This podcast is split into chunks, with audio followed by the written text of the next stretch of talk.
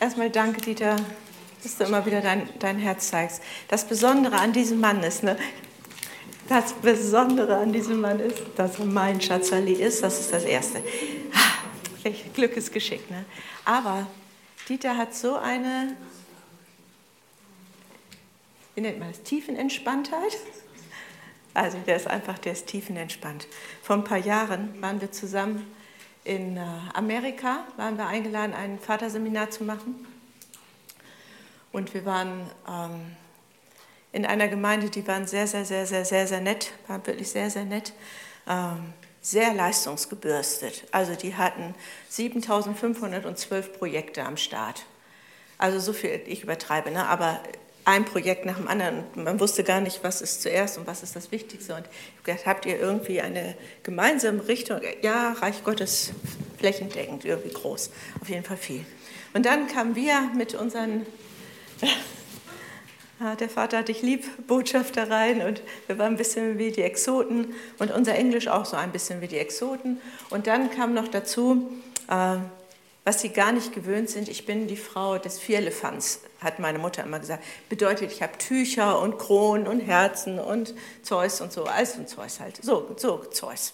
Und ich wollte da auch ein bisschen dekorieren und nach Amerika im Koffer, das hat nicht geklappt, ich gesagt, habt ihr Deko? Und sie, äh, nein, wir brauchen kein Deko. Und ich dachte, doch, wir brauchen Deko, auf jeden Fall, wir brauchen schöne Deko. Und ich habe gesagt, aber wir sind eine, eine Kirche. Ja, ihr seid eine Kirche und ich möchte gerne einen Sonnenschirm haben. Geht das? Und dann haben sie gesagt, okay, also, wenn die Frau einen Sonnenschirm, dann stellen wir ihr einen Sonnenschirm rein. Und ich habe alle bunten Tücher, die haben, haben wir da hingehängt und haben gesagt, okay, wir machen jetzt, wir tun jetzt einfach mal so, als wenn das hier ein besonderer Platz der Gegenwart Gottes ist. Und wer ihn besonders erleben will, der kann da hinkommen und setzt sich einfach darunter, so wie ein Zelt der Begegnung. Also wir haben so ein kleines Zelt der Begegnung gebaut und sie haben so gedacht, hm, hm, okay. Und dann sind die ersten Leute ins Zelt der Begegnung gegangen und dann war eine Frau da, die hat sehr geweint, einfach in der Gegenwart Gottes sehr geweint. Und dann ist sie, und ihr Make-up ist verlaufen, sie war ganz schön geschminkt, ihr Make-up ist verlaufen. Dann ist sie in den Waschraum gegangen und hat geschrien.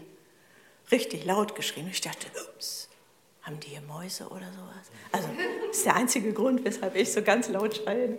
Haben die hier Mäuse oder so? Nee, nee, was war passiert?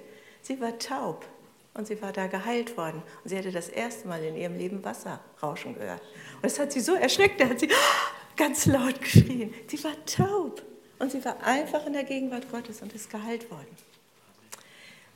Dieter war da und wirklich eine große Gemeinde und äh, der Pastor war sehr, sehr netter Mann, sehr, sehr netter Mann, aber er war sich nicht sicher, ob er ein Vaterseminar braucht. Also ja, kann man mal machen, aber so den ganz tiefen Nährwert hat er noch nicht so ganz geschnackelt. Und dann ist er Dieter begegnet und Dieter hat ihn begrüßt, umarmt und dann hat er zwei Stunden in Dieters Arm geweint.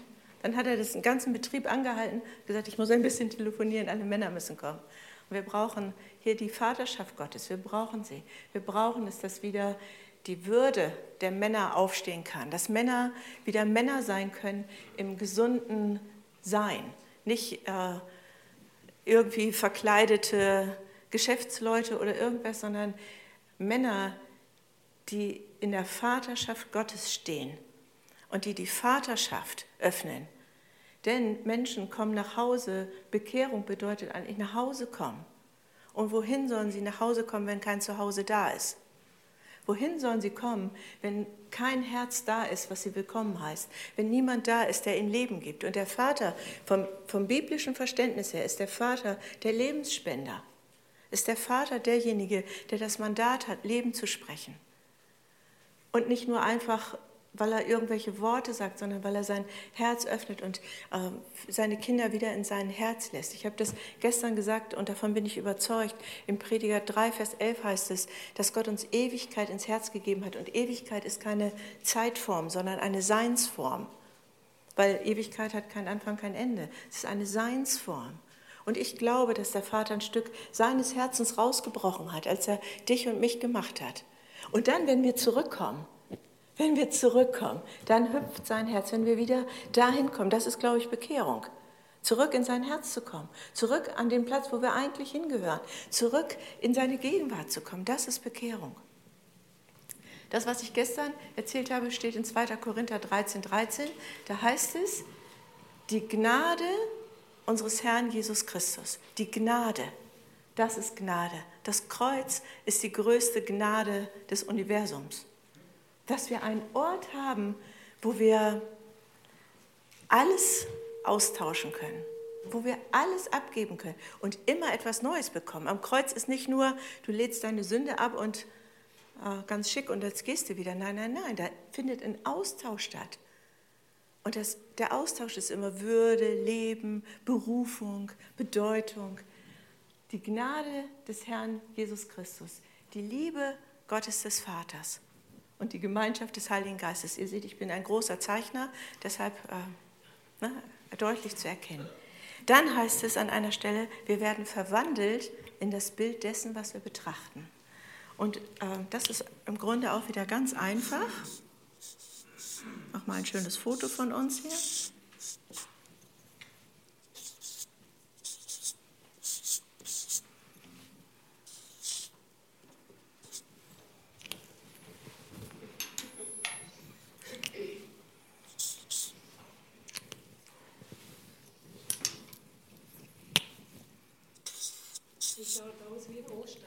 Ja, oder wie ich. Ja, Ostern ist auch, ne? Das ist, Ostern ist, da feiern wir doch Auferstehung, oder? Da feiern wir doch, dass unser Jesus gekommen ist. Und so, ne? Von Kopf bis Fuß, mit der Gnade durchdrungen, das sollten wir sein, dürfen wir sein. Dann ein großes Herz der Liebe des Vaters in uns. Und das Ganze gesteuert über den Heiligen Geist und nicht gesteuert über unseren Willen oder durch irgendwelche komischen Sachen. Ich finde, das ist ein gutes Bild von mir geworden, oder? Vielleicht findest du dich ja auch wieder. Ich glaube, dass, dass es darum geht, dass wir Menschen werden, dass die Kinder Gottes offenbar werden.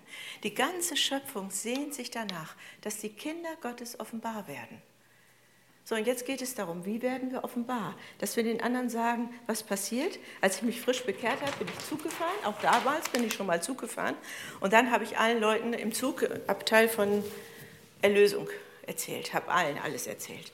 Dann sind wir ausgestiegen, da war eine sehr nette Dame dabei und dann sagt sie, wissen Sie, äh, wenn Christsein so ist wie Sie, dann lasse ich es lieber. Und da dachte ich, ups, recht hat sie. Ich war so Regel. Halte das ein, mach das, mach das, mach das. Irgendwie, ich war gar nicht lebendig. Ich wusste gar nicht, wie Leben geht. Ich wusste echt nicht, was Leben bedeutet. Aber es heißt, dass wir leben sollen als Kinder. Und wie leben Kinder? Kinder sind so anders. Gesunde Kinder, die sind so anders. Es gab eine schöne Studie, die gefällt mir so super gut, die finde ich so witzig. Also, witzig, wieder Klammer auf, witziger Einschub.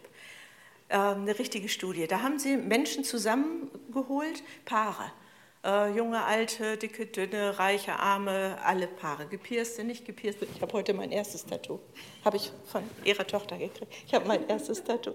Mein Leben lang noch kein Tattoo gehabt. Heute habe ich jetzt. Schön, der Löwe vom Stamme Juda. Also, alle möglichen Leute wurden zusammengestellt, dann wurden die gemischt. Das waren 20 Paare, dann wurden die gemischt.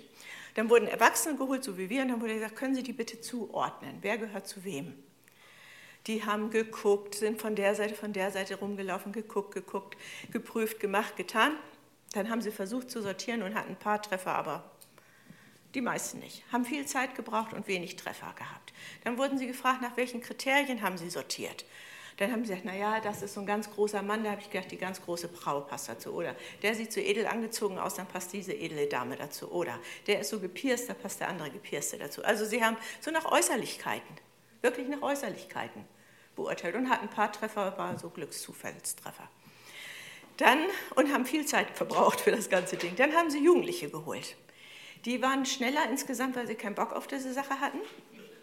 Die waren insgesamt ein bisschen zügiger in der ganzen Abwicklung, haben auch so sortiert und die haben schon eine Misch, äh, Sache drin gehabt. Sie haben nämlich auch nach Äußerlichkeiten sortiert, aber auch schon, dass sie gesagt haben, ah, die Frau sieht so aus wie meine Lehrerin, die ist voll cool und nett und der Mann sieht auch so aus und der ist auch so voll cool und nett, also die beiden zusammen. Also sie haben schon ein bisschen andere Kriterien dazu genommen und äh, hatten Trefferquote schon etwas höher. Und dann haben sie die kurzen genommen, die, die noch nicht in die, in die Schule gehen. Und haben gesagt, könnt ihr die sortieren? Und die haben ruckzuck sortiert, sehr, sehr schnell. Sehr schnell. Sind hingelaufen, haben die immer bei der Hand geholt und haben die dann zu der da gemacht. So, fertig. Und dann der nächste. Und haben ruckzuck sortiert und hatten eine erstaunlich hohe Trefferquote. Und dann wurden sie gefragt, woher weißt ihr denn, wisst ihr denn, wer zu wem gehört? Dann kommt so ein kleines Mädchen, zuckersüß, und sagt mit einem Selbstverständnis, aber es ist doch ganz leicht. Du musst nur die beiden zusammentun, die von innen gleich aussehen. Ja, wo ist das Problem? Ne? Du musst nur die beiden, die von innen gleich aussehen. Was will ich damit sagen? Also die Studie, erstens hat sie mir gefallen, ich fand sie sehr, sehr schön. Das Zweite ist, Kinder können mit dem Herzen sehen. Gesunde Kinder, und je kleiner die sind, können mit dem Herzen sehen. Ich glaube, dass Gott, der Vater, uns das geben will. Ein Herz, was ähm, nicht nach außen beurteilt. Ich weiß, als ich... Ähm, einen meiner ersten Missionseinsätze hätte, war ich vollkommen fertig. Meine Mama hat mir beigebracht, sprich nicht mit fremden Leuten. Und die Kirche sagt, ich soll rausgehen und mit fremden Leuten sprechen. Das war, fand ich schrecklich. Und dann sollte ich auch noch was von meinem Herzen sagen. Das fand ich noch schrecklicher. Also ich fand das ganz herausfordernd. Und dann hatten wir eine Familie dabei, die hatten auch kleine Kinder mit. Und dann war ein Skinhead dabei. Damals war die Zeit der Skinheads. Und ich kam vom Dorf. Und dann ein Skinhead. Ich war also, oh, mein Herz, ne? Ich dachte, Gott, was ist das denn? Also, ich habe richtig ein bisschen Angst gehabt. Und dann hat er auch noch so ähm, Kampfstiefel angehabt und der war auch so ein bisschen kantig drauf. Und man sah ihm sehr, sehr deutlich an, dass er eine ziemliche Gruppe von Leuten leitet hier, die nicht alle so ganz sanft ge gespült waren. Habe ich mich immer weiter an den Rand der Gruppe bewegt.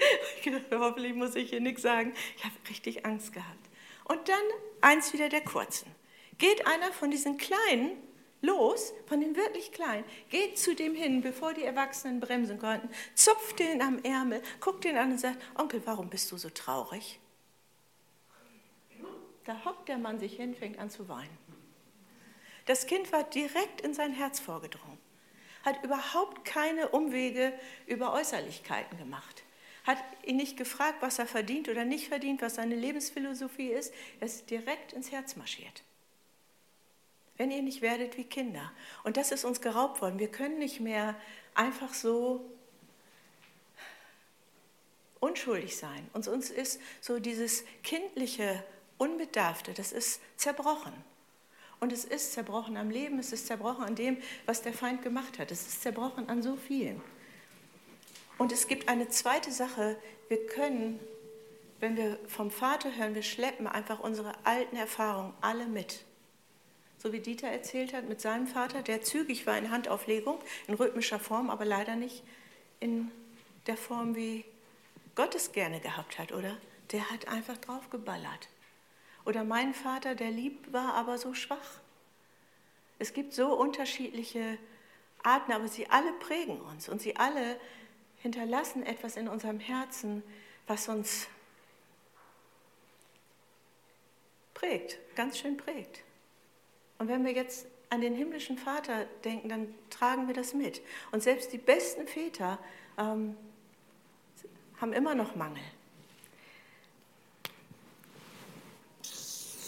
Es geht immer ums Herz, immer. Alles, was wir tun, geht ums Herz, alles. Weil wieder unser Herz ist unsere Persönlichkeitsmitte. Das, was in unserem Herzen ist, das leben wir.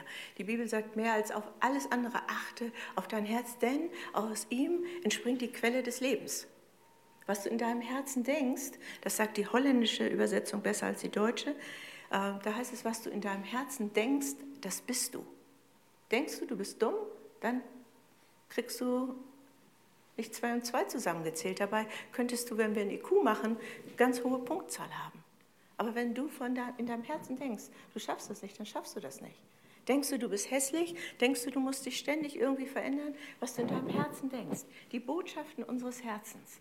Ganz am Anfang, als wir bei Gott waren, als wir, ne, wir sind ja auch Ewigkeit, wir haben Ewigkeit in unserem Herzen. Da hat er Dinge in unser Herz gesprochen. Also, wann, als er dich gemacht hat, Lorena, da hat er dich genommen und dann hat er angefangen, zu ihr zu sprechen. Er hat gesagt, sie ist weiblich. Ah, er hat dein, dein Land bestimmt, wo du geboren werden sollst, wann du geboren wirst. Ah, und er hat dir etwas gezeigt. Und er hat bestimmte Dinge ins Leben ges gesprochen. Immer steht da drin geliebt, immer. Und immer steht da drin gewollt. Und immer steht da drin zum Leben. Wir sind zum Leben berufen. Das steht eigentlich in unserem Herzen. Das steht da drin. Das weiß unser Kopf nicht. Und ich muss noch nicht mal prophetisch denken, um zu wissen, dass wir alle darum kämpfen, dürfen wir eigentlich leben. Da gibt es die, die schlimmen Ausführungen, dass Leute sagen, ich habe schon zwölf Unfälle gehabt, ich habe, äh, meine Oma ist an Krebs gestorben, der ist an Krebs gestorben, der ist an Krebs gestorben. Das ist wie ein Fluch auf unserem Leben. Ähm, Unfälle, die, die äh, Krankheiten, die Fülle, Unfälle, die Fülle, tralala, die Fülle. Also irgendetwas, alles will immer das Leben irgendwie kaputt machen. Und ja, der Feind will das Leben kaputt machen. Das ist einfach Tatsache. Als Jesus geboren wurde, als Jesus Jesus war ne, der, das größte Stück des Herzens des Vaters, das ganze Stück, keine Ahnung, also riesig. Als er in, in unsere Zeit kam, als er in den Leib seiner irdischen Mutter kam, da war das, würde ich mal sagen, vom, vom Ablauf her wie ein Kulturschock. Im Himmel gibt es kein Fragezeichen, im Himmel gibt es kein, das alles gut, nur Annahme nur Offenheit, nur Positives. Und dann kommt er hier in die Enge. Schon alleine in die Enge, einen Körper zu haben, in die Enge begrenzt zu sein, noch nicht laufen zu können, nicht sprechen zu können. Hallo, der Sohn Gottes, der alles kann und plötzlich geht er auf so eine Enge zurück. Also das muss ein Kulturschock gewesen sein, selbst im Positivsten. Und selbst wenn du geboren bist, was weiß ich, als echter König, also ich glaube, wir sind Könige und Propheten, das ist gar keine Frage, aber stell dir vor, du bist in so einem Fürstenhaus im Himmelbett geboren. Es ist trotzdem ein Kulturschock, es ist so. Weil unser Geist kennt was anderes, das Stück Geist in uns kennt was anderes. Mr. Dunkel hat er hält sich an die Regeln der Bibel. Er sagt, und die Bibel sagt uns, durch zwei oder drei Zeugen Mund wird eine Sache festgemacht werden. Also wenn der Erste zu dir kommt und sagt, du bist hässlich, dann schüttelst du das ab wie Staub von der Seele. Wenn der Zweite kommt, dann hört man schon dritten hin. Wenn drei plötzlich kommen und sagen, du bist hässlich, dann denkt man, oh, ich bin hässlich. Also, durch zwei oder drei Zeugen Mund und der Feind sagt nichts Gutes. Er sagt einfach überhaupt nichts Gutes. Und er kann nur das pervertieren, was Gott gesagt hat. Er, er ist nicht kreativ, er kann überhaupt nichts schöpfen. Er kann nur pervertieren. Also wenn wir jetzt wieder bei dir sind, könnte er dir sagen, es ist ja vollkommen falsch, dass du als Mädchen geboren wärst. Du solltest ein Junge sein. Wir reden dir das ein. Alle kommen. Die Eltern sagen, oh, eigentlich haben wir uns einen Junge gewünscht. Uh, der nächste kommt und sagt, ich möchte aber eigentlich einen Jungen haben. Und schon fragt man, bin ich als Mädchen richtig oder umgekehrt? Ne, da ist ein netter junger Mann geboren, dann heißt es, na, aber wollten wir doch ein Mädchen haben. Wir machen ihm Zöpfe, ne? wir machen ihm Gender. So, also, egal. Ihr merkt, worauf ich hinaus will. Der Feind kann nur das benutzen, was Gott uns eigentlich gegeben hat. Was der Vater eigentlich in unser Herz gesprochen hat. Und er hat das reingesprochen. Du bist gewollt, du bist geliebt. Aber unser Herz kann es fast nicht mehr glauben. Und wenn, dann kämpfen wir dafür. Wir kämpfen, dass es so ist. Wir kämpfen, dass wir leben dürfen. Wir kämpfen, dass wir überleben können. Wir kämpfen wie, wie verrückt. Dann kommt hoffentlich das in unser Leben.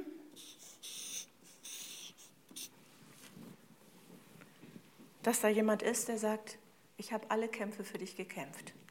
Das hat Gott mir mal sehr, sehr eindrücklich beigebracht, sehr eindrücklich. Er hat gesagt, Maria, ich habe alle Kämpfe gekämpft und ich habe gesiegt. Ich habe gesiegt. Ich, Jesus, bin der Sieger.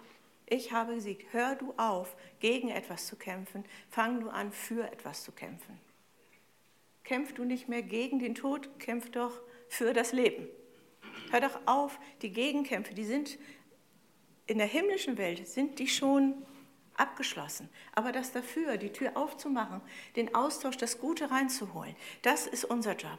Die Kinder dürfen das Gute holen. Wir dürfen das Gute vom Himmel holen, weil Jesus hat all das andere, hat er schon geschafft. Und jetzt kommt das Besondere. Gott hat hier auch die ganze Zeit geredet, das haben wir nicht so gut gehört. Das haben wir nicht so gut gehört. Und unsere Entscheidung ist, wir dürfen entscheiden, wo wir am Ende sein wollen. Ne? Das dürfen wir, das entscheiden wir hier. Wo wollen wir sein? Wo wollen wir die Ewigkeit verbringen? Wollen wir dahin zurück oder wollen wir, will ich gar nicht drüber nachdenken, über das. Und jetzt will ich noch auf was Besonderes hinaus, nämlich, dass wir das wieder hören können, dass unser Geist, unser Herz, sogar unser Körper das wieder hören kann, dass wir leben dürfen, dass wir gewollt sind. Egal, ob deine Eltern dich wollten. Bei Jesus zum Beispiel war es doch so, wenn ich rein menschlich gucke, da war also der Geist des Todes war aber hammerhart da gerade unterwegs, als er geboren wurde. Da wurde landesweit ein Kindermord ausgerufen. War das wohl ein Geist der Ablehnung? Da kann man wohl sagen, also der arme Kerl ist unter einem Geist der Ablehnung geboren. Ja, und vielleicht bist du unter einem Geist der Ablehnung geboren, aber es ist nicht das letzte Wort. Es ist nicht das erste und das letzte Wort. Gott sagt, der Vater sagt, ich habe das erste und das letzte Wort. Wenn ich sage, du darfst leben, dann darfst du leben. Ich habe das erste und das letzte Wort. Dazu gehören aber zwei Dinge von unserer Seite, also mindestens zwei Dinge, aber eins, auf was ich heute hinaus will. Das ist, dass wir ihm das Mandat geben, seine Vaterschaft zu übernehmen. Nicht nur zu sagen, ja, mein Vater war ein Schluffi oder mein Vater war schlecht oder so, ja, vielleicht war er auch sehr gut. Es ist nicht unser Amt, sie zu ähm, beurteilen oder gar zu verurteilen. Aber was wir, was wir für ein Angebot haben, ist, dass der Vater im Himmel sagt, aber würdest du mir erlauben, meine Vaterschaft zu übernehmen?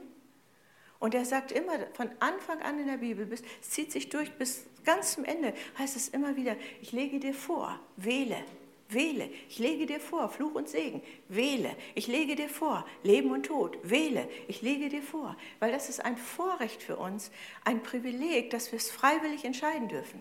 Wir sind nicht verpflichtet, in den Himmel zu kommen. Wir dürfen. Im Himmel ist es freiwillig. Da sind nur Freiwillige. Im Himmel ist es, äh, wir dürfen freiwillig Beziehung haben. Liebe kann man nicht erzwingen. Wenn ich Dieter würgen würde, sagt, du musst mich lieben, dann wäre die Liebe nichts wert für mich. Ehrlich, die wäre mir nichts wert. Liebe ist freiwillig. Liebe ist, weil der eine den anderen wählt. Und, und Gott hat, der Vater hat uns erlaubt, ihn zu wählen. Sagt es immer wieder ich wünsche mir so sehr, dass du es wählst und mit mir das Leben wählst. Ein gerüttelt, geschüttelt, überfließendes Maß an Leben. Jetzt denkt man, ja, ist das Leben dann, wenn man jetzt den Vater eingeladen hat, ist das Leben dann irgendwie nur noch Zuckerwatte? Nee, ist es nicht. Nein, das ist es nicht.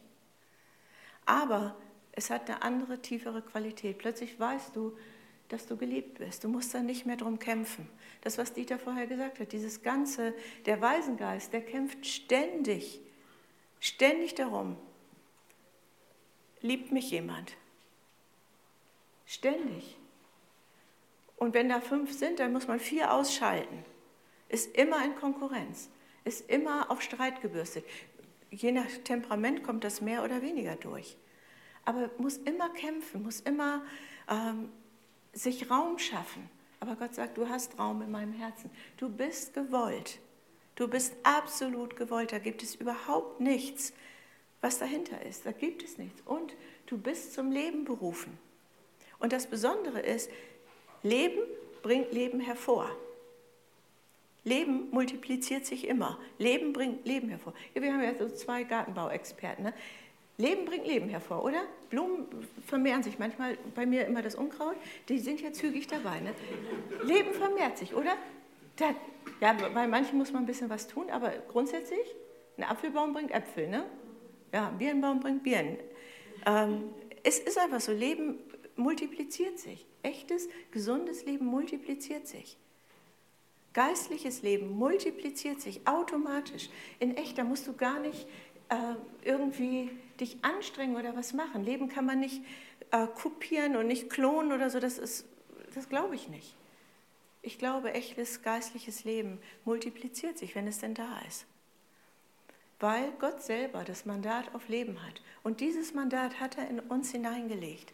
Dieses Mandat hat er in uns hineingelegt. Und unsere Entscheidung darf es sein, sollte es sein, ähm, wie auch immer, zu sagen, okay Gott, ich möchte dir die Vaterschaft erlauben. Ich möchte dir erlauben, ich gebe dir das Mandat. Das ist wie, ähm, mit einem Rechtsanwalt, dem man ein Mandat gibt. Ich gebe dir das Mandat, die Erlaubnis, die Vaterschaft, deine Vaterschaft in meinem Leben zu leben. Und gleichzeitig bitte ich dich, das zu, das zu hören, dass mein Herz das hören kann. Mein eigenes Herz muss es hören. Äh, vor Jahren ist eine Frau zu mir gekommen, ähm, da hatte ich mein Büro noch in der Gemeinde, da hat sie geklingelt, stand vor mir eine nette alte Dame, hatte gar keinen Termin, eine ganz reizende, nette alte Dame. Und dann sagt sie, guckt sie mich an, so wie nur nette alte Damen angucken können, sagt, sprechen Sie mit Leuten? Ja, ja, das tue ich sogar gerne. Und sie hatte gar keinen Termin und ich habe ihr schon angemerkt, da ist, liegt richtig was oben auf. Und dann hat sie mir erzählt, dass sie mehrere Anläufe gebraucht hat, gebraucht hat, um überhaupt zu kommen, weil sie sagt, ich bin die Angst in Person. Eigentlich verlasse ich das Haus nicht. Ich gehe nur notgedrungen einkaufen. Ich fahre schon gar keine Straßenbahn. Aber zu mir musste sie mit der Straßenbahn kommen. Ähm, gesagt, wie sind Sie auf, auf, mich gekommen? Ja, hat sie gesagt, jemand hat mir erzählt, dass Sie mit Menschen sprechen. Das ist sehr interessant, ne? Okay, dann, welcome. Dann setzt sie sich hin und erzählt von 0 auf 100, dass sie ähm, als Kleinkind, als sie noch nicht in der Schule war, ist sie entführt worden. Ist verloren gegangen, entführt worden. Also am Anfang haben ihre Eltern gedacht, sie hat sich nur verlaufen. Aber sie ist richtig entführt worden. Sie ist von einem bösen Mann verschleppt worden. Ist nach drei Tagen wiedergefunden worden, in der Stadt nur in Unterwäsche. Ein vollkommen traumatisiertes Kind ist gefunden worden. Die Eltern haben sie in den Arm genommen und nicht mit ihr darüber gesprochen, was passiert ist. Ähm, die Mutter hat sich zu einer liebevollen Glucke, ist die mutiert, ab dem Augenblick. Die hat die Tochter nicht mehr aus den Augen gelassen. Als die Tini war, ruf an, wo bist du, wann kommst du? Ähm, ne, die, hat die, also Teenie-Mädchen hat gesagt, die tyrannisiert mich, die Mama tyrannisiert mich. Aber die Mama war auch traumatisiert. In ihrem Herzen war ein Schreck, das Kind ist, oh, mein eigenes Kind ist so was Schlimmes passiert. Und sie war einfach ängstlich.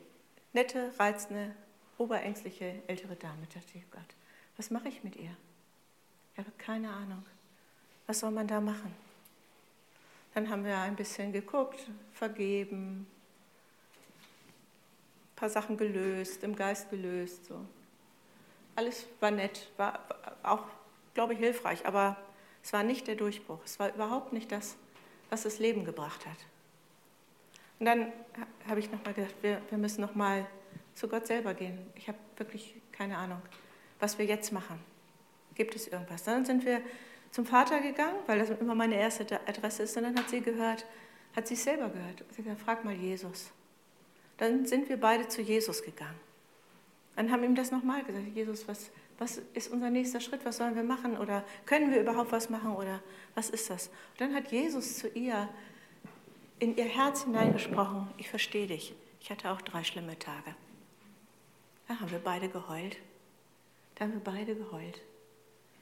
Und sie hat gesagt, das erste Mal in meinem Leben versteht mich jemand, versteht in der Tiefe, was für ein Schreck. Für mich waren das drei Tage in der Hölle. Und Jesus war drei Tage in der Hölle, so lese ich es jedenfalls.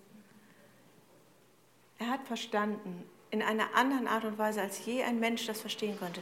Und er war bereit, mit ihr darüber zu sprechen, über den Schmerz zu teilen. Sie haben einfach den Schmerz geteilt. Ich habe nur daneben gesessen und habe mit ihr mitgeweint, weil, oh, es war so berührend. Dann ist sie aufgestanden und ist gegangen, sagt Dankeschön und geht. Dann war es für sie fertig. Dann, mhm, okay, ist fertig. Zwei Monate später habe ich Post von ihr bekommen aus China. Sie ist mit ihrer Freundin nach China geflogen. Und sie ist nicht nur in irgendeine große Stadt gegangen, die ist ja über Land gereist. Angst war überhaupt kein Thema mehr.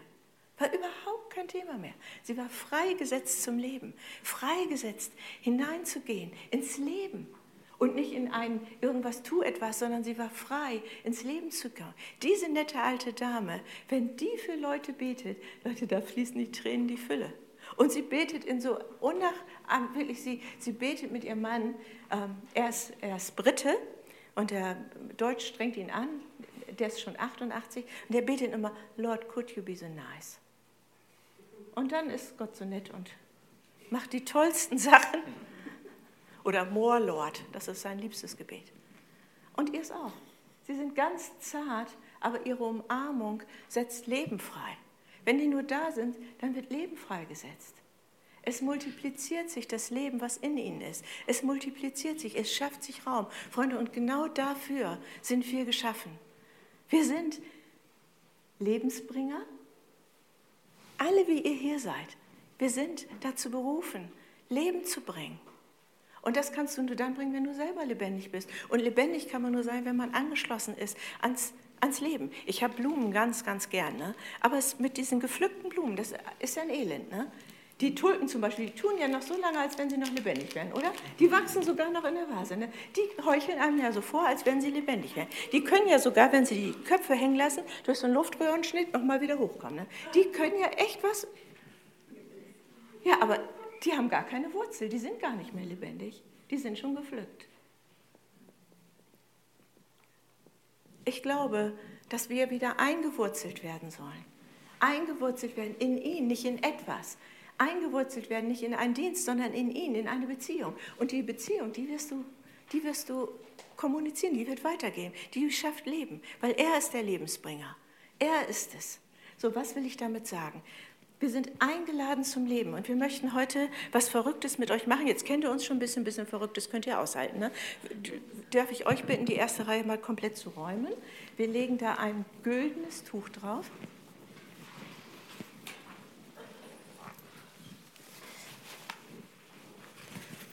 Das ist hier ähm,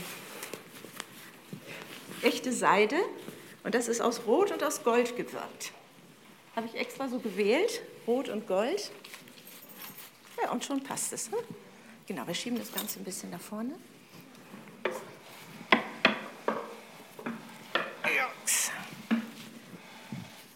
Es sind fünf Stühle. Fünf ist die prophetische Zahl für Gnade. Wenn was passiert, dann passiert es aus Gnade Gottes, nicht weil wir es machen. Es ist eine Gnade. Aber die Gnade des Sohnes, die ist hammergut, die ist hammer. Die hat alles geschafft, die Gnade des Sohnes. Keiner von uns musste sich das verdienen. Es ist alles seine Gnade. Und seine Gnade kann man auch übersetzen mit seiner Liebesleidenschaft. Es ist seine Liebesleidenschaft. Deshalb hat er das gemacht. Aus Liebesleidenschaft. Denn, das kann man hier auch noch mal, ich mache es nur ganz kurz, will euch nicht zutexten, nicht zu viel. Mir fällt ja immer so viel an. Jesus war ganz Sohn des Vaters. Er hat gesagt, ich bin gekommen, um den Vater zu verherrlichen. Ich will euch den Vater zeigen. Ich will genau das, ich will wieder die Beziehung herstellen zum Vater. Dass dazu die Sünde ausgeräumt werden musste, es steht ohne Frage, ohne Frage. Aber das richtige Ziel ist, komm nach Hause, komm ins Herz des Vaters. Bleib nicht außen am Kreuz stehen. Das Kreuz ist wie eine Tür. Dieter hat es mir mal gebaut.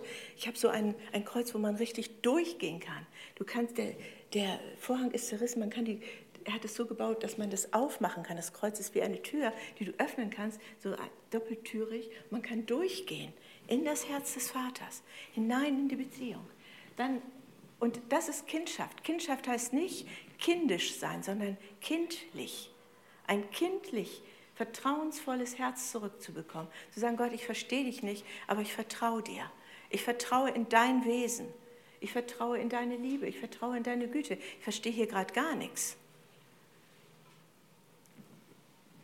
Jesus sucht eine Braut. Und Bräute, die, die sind, also eine gekaufte Braut ist doch ganzer Unsinn. Bräute sind verliebt, die sind verliebt, die, denen gehen die Augen über über Kreuz. Ne, in, in, ähm, Im Hohelied steht, also jetzt kommt Maria-Übersetzung, ne, da steht da ein bisschen anders, aber es meint, glaube ich, das. das ist, da sagt der Bräutigam, da sagt Jesus zu uns, wenn ich dich nur angucke, wird mein Herz buschig. Wisst ihr, was buschig ist? Buschig ist, oh, wo ist sie bloß? Oh, ich muss dahin.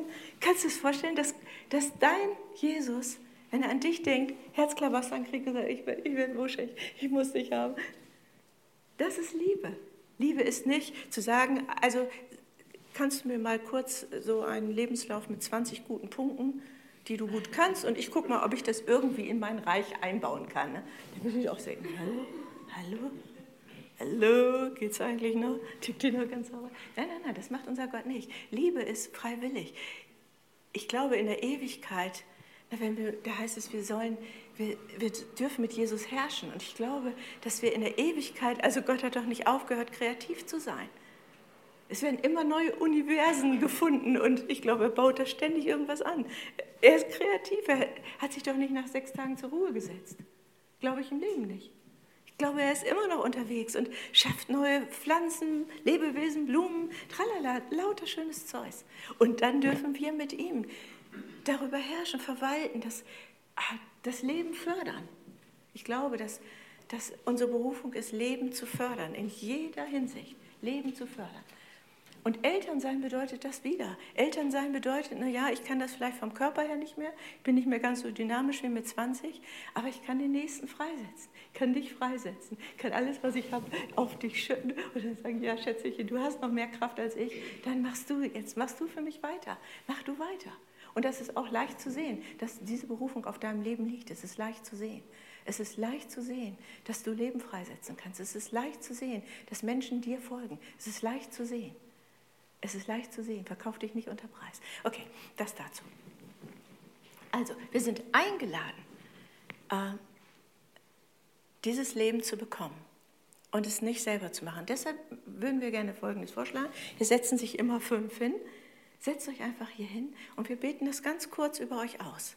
Wir beten es nur aus. Und eure Entscheidung muss aber sein, wenn du hier sitzt, muss die Entscheidung zu sein, zu sagen, okay Vater, ich will dir Vaterschaft in meinem Leben erlauben. Deine Vaterschaft, nicht irgendeine, deine Vaterschaft. Ich möchte das erleben. That's it. Okay, die ersten fünf dürfen kommen. Ich muss einen Schluck trinken.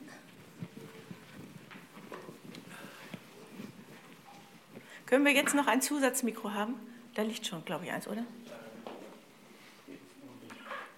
Hm? Mhm. Dann reicht es.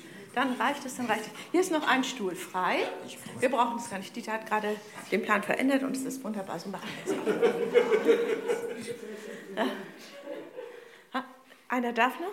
Ähm, Markus und Lorena, dürfte ich euch bitten, mit Dieter einfach hinter den Leuten zu stehen, nur die Hände aufzunehmen. Gerd, kommst du dazu? Gerd ist ein Freund von uns aus der Vaterherzbewegung, nur dass ihr wisst, wen wir hier haben, dass ihr nicht Licht, legt einfach nur die Hände auf. Also die legen euch liebevoll die Hände auf. Das sind nette Leute, die haben nur Gutes zu legen. Brini, kommst du auch noch dazu? Dann haben wir genau fünf hinter fünf. Würdest du dich noch dahinter stellen? Perfekt.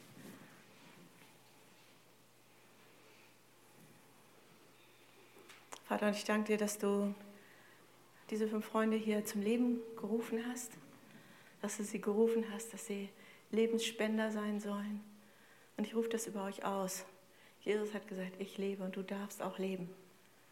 Wir zerbrechen jeden, jeden Fluch über eurem Leben. Wir zerbrechen es, ähm, wo Menschen euch in irgendetwas reingedrückt haben oder das noch tun wollen. Das wird nicht funktionieren. Wir rufen euch zu, ihr dürft leben. Er lebt und du darfst auch leben. Du darfst deinen Platz einnehmen in der Gegenwart Gottes. Du darfst deinen Platz einnehmen im Herzen Gottes. Du darfst deinen Platz einnehmen. Du darfst sein. Wir rufen das aus. Du darfst sein. Setzen euch frei. Aus allem funktionieren müssen, Erwartungsdruck, der falsch ist. Wir setzen euch da richtig frei. Und wir segnen euch damit, dass das Leben Gottes, des Vaters, eure Herzen erreicht und dass er neu nicht nur das spricht, dass ihr gewollt, geliebt und berufen seid, sondern dass er noch spezifischer und genauer in euer Leben hineinspricht. Wir sprechen euch das zu, wir lösen das. Und wir lösen ähm, ein Erleben. Wir lösen das, dass er in euer Leben hineinspricht, sich offenbart, sich zeigt. Amen. Genieß es und dann dürfen die nächsten fünf kommen. Und wenn du an deinem Platz bist, dann nimmst du es schon mal mit. Man kann das nicht oft genug hören. Leben muss sich, darf sich vervielfältigen. Yes. Danke Gott. Danke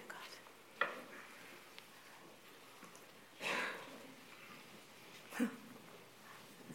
Die macht mit ihrem Mann zusammen, das ist gut. Einer geht noch? Wir haben noch einen Platz frei. Möchte noch einer?